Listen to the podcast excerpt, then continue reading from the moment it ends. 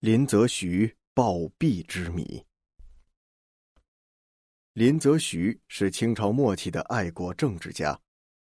史学界说他是近代中国开眼看世界的第一人。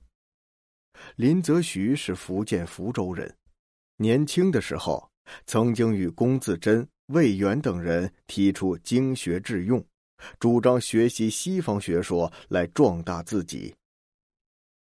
道光年间，林则徐出任盐运使、浙江布政使，后来出任江苏巡抚、湖广总督等官职。林则徐最为突出的政绩是虎门销烟。一八三七年，林则徐出任湖广总督，当时英国殖民者为了扭转中英贸易逆差，开始向中国输入鸦片。对中国人民毒害至深。爱国的林则徐主张禁烟，并且得到了道光皇帝的支持。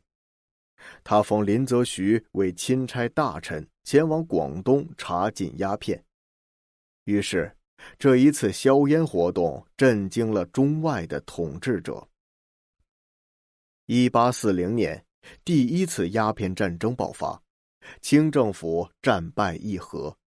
除了割地赔款之外，英国还提出了一个要求，那就是必须罢免林则徐的官职。道光皇帝无奈，将林则徐充军新疆伊犁。后来咸丰皇帝即位，又重新启用了林则徐。一八五零年，清政府为了剿灭太平军，再次任命他为钦差大臣，督理广西军务。可他却在赴任途中，于一八五零年十一月二十二日暴卒于潮州普宁县行馆。事后，人们提出了疑问：他到底是病故，还是被人暗中毒害而亡的呢？林则徐在新疆长期居住，身体一直不太好。一路行至广州的普宁时，林则徐卧病在床。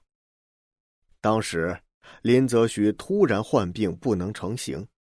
幕僚刘存仁差人飞骑到潮州，请名医诊治。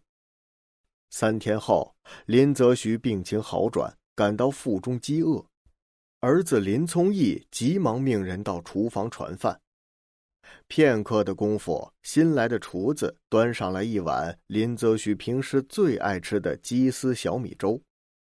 他吃完小米粥，觉得味道和以前不太一样，这才想起这名厨子是他在广州查禁鸦片时衙门里雇来的厨子郑发。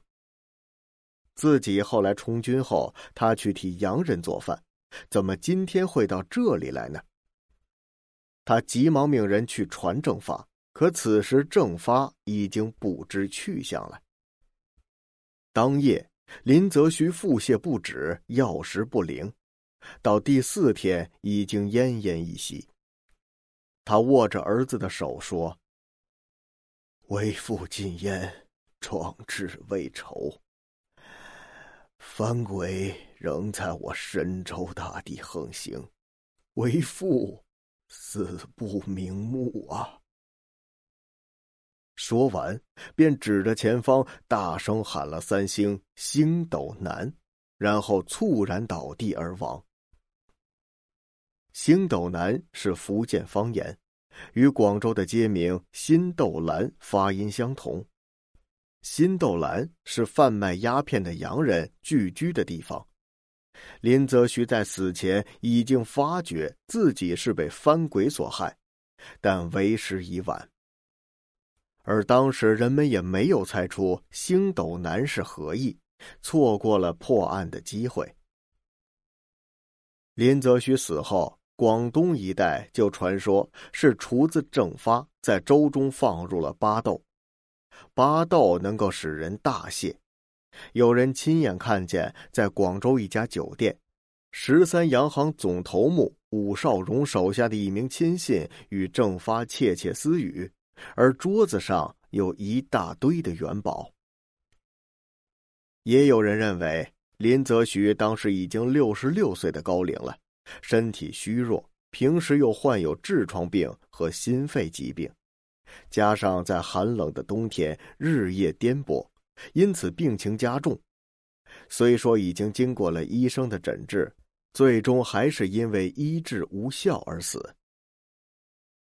有关林则徐暴毙的原因，还有一些其他的说法。不过，林则徐究竟因何暴毙，一百多年来一直是一个未解之谜。